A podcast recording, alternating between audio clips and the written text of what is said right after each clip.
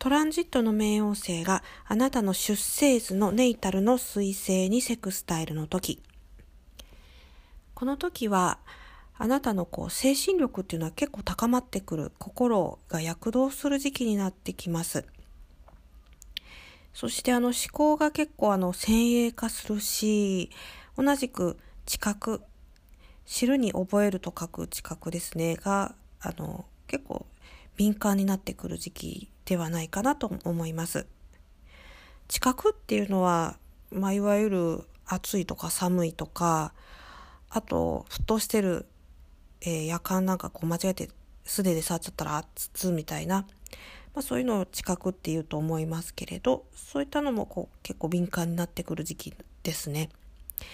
したがって、えー、あなたはもしこの時期にいらっしゃる場合は、えー、こう一般的なっていうかこう表面的な答えっていうのでは全然満足できなくなっているでしょうしでこう本当のこう突き詰めた真実みたいなものを理解するまでこう、えー、結構苦悩が続くかもしれないかなと思います。そしてそうですねえっとこの時期は結構あのインフルエンサー的役割を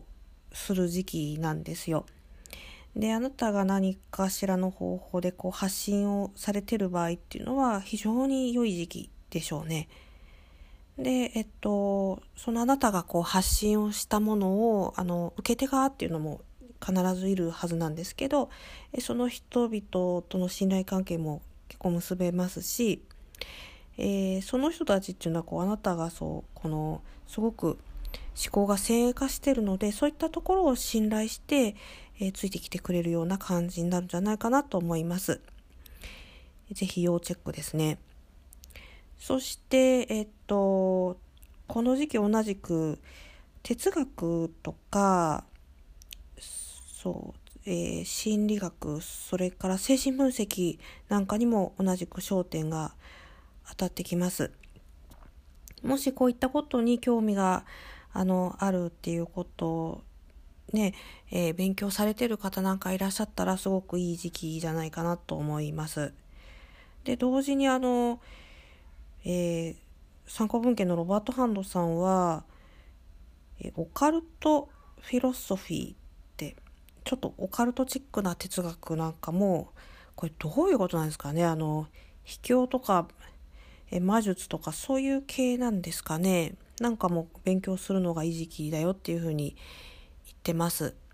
いや私あのそういうあの秘境みたいなのもあんまあの詳しくないので